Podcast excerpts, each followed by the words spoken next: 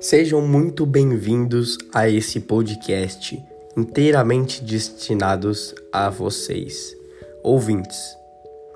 Me chamo Ian Bert Palma e o meu parceiro se chama Pedro Campoli Absamara.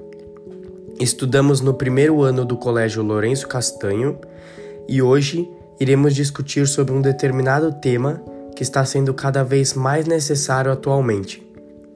Isso mesmo, iremos discutir sobre como a pandemia tornou a forma de trabalhar essencialmente colaborativa.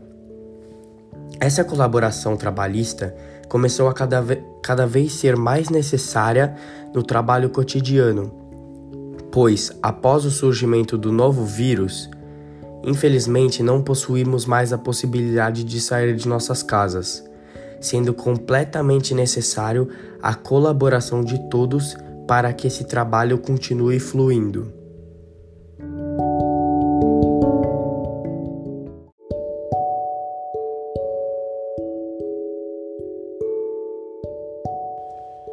Olá, me chamo Pedro Campoli e irei explicar um pouco para vocês sobre o que o texto transmitiu para nós. Primeiramente, o texto explica e desenvolve uma narrativa em relação ao aparecimento do vírus, explicando como os laboratórios começaram a trabalhar de forma extremamente unida para conseguirem descobrir o que estava acontecendo no mundo inteiro, pois, como sabemos, esse novo vírus do Covid-19 aconteceu no mundo todo.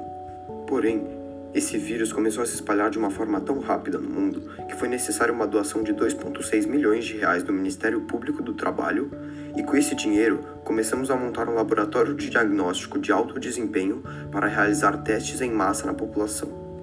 Deste modo, começamos a trabalhar em colaboração para descobrir o que estava acontecendo, realizando diversas parcerias, como por exemplo com Rafael Elias Marques, do Centro Nacional de Pesquisa em Energias e Materiais, o CNPM, e outros pesquisadores, com o objetivo de começar a trabalhar com outra necessidade imediata, a identificação de compostos capazes de combater o vírus que pudessem se tornar disponíveis rapidamente para pacientes graves foi começado a fazer testes em células de macaco, seguindo para testes em células humanas, mas os resultados não tiveram divulgação pública. Depois de diversos testes, a maior preocupação foi espalhar o máximo possível de informações sobre o coronavírus, pois nós tínhamos informações privilegiadas diante da estrutura de testagem em Campinas. Por ter que trabalhar diariamente com o vírus e ter que conseguir respostas imediatas para certas situações, começamos a fazer parceria com experts do assunto, nos levando a destinar 80% dos experimentos feitos por nós para outras equipes, sendo assim conseguindo fazer um trabalho mais eficaz com mais participantes.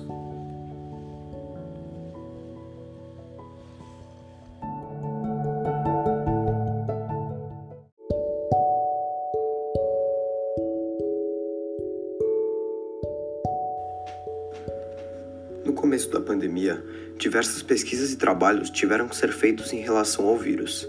E diante disso, eu e o Ian conseguimos perceber que houve uma grande diferença de como eram feitos os trabalhos e pesquisas antes da pandemia do que durante ela. Isso foi visto na maneira em que, antes do Covid-19, os trabalhos eram feitos nos centros de pesquisas sozinhos.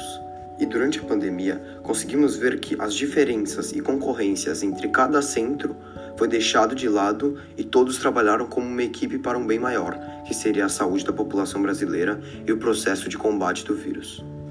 Outro fator que nos tocou muito foi a questão das doações das instituições, pois nós vimos que essa ajuda financeira e colaborativa fez uma extrema diferença no começo e durante o processo de combate ao vírus.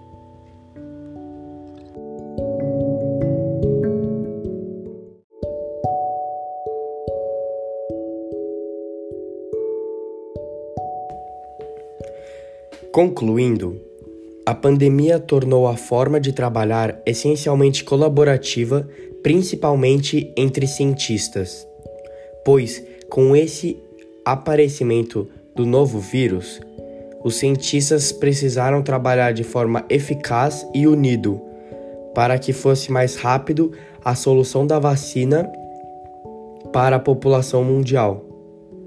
É de extrema importância que todos continuam sempre unidos para conseguirmos combater esse novo vírus o quanto antes possível. Deste modo, é necessário sempre possuir os devidos cuidados principalmente ao sair de casa, sempre utilizando a máscara apropriada, distanciamento social de um metro e meio e higienização das mãos assim que for tocado em algum local público. Está difícil para toda a população mundial realizar essas atividades tão distantes e com uma higiene tão rigorosa. Porém, é necessário que sejamos fortes e unidos para combater este novo vírus. Então, por aqui terminamos nosso podcast tão especial. Espero que tenham gostado e absorvido algum conhecimento presente em nossas falas reflexivas. Obrigado pela atenção e pelo carinho, e fiquem em casa.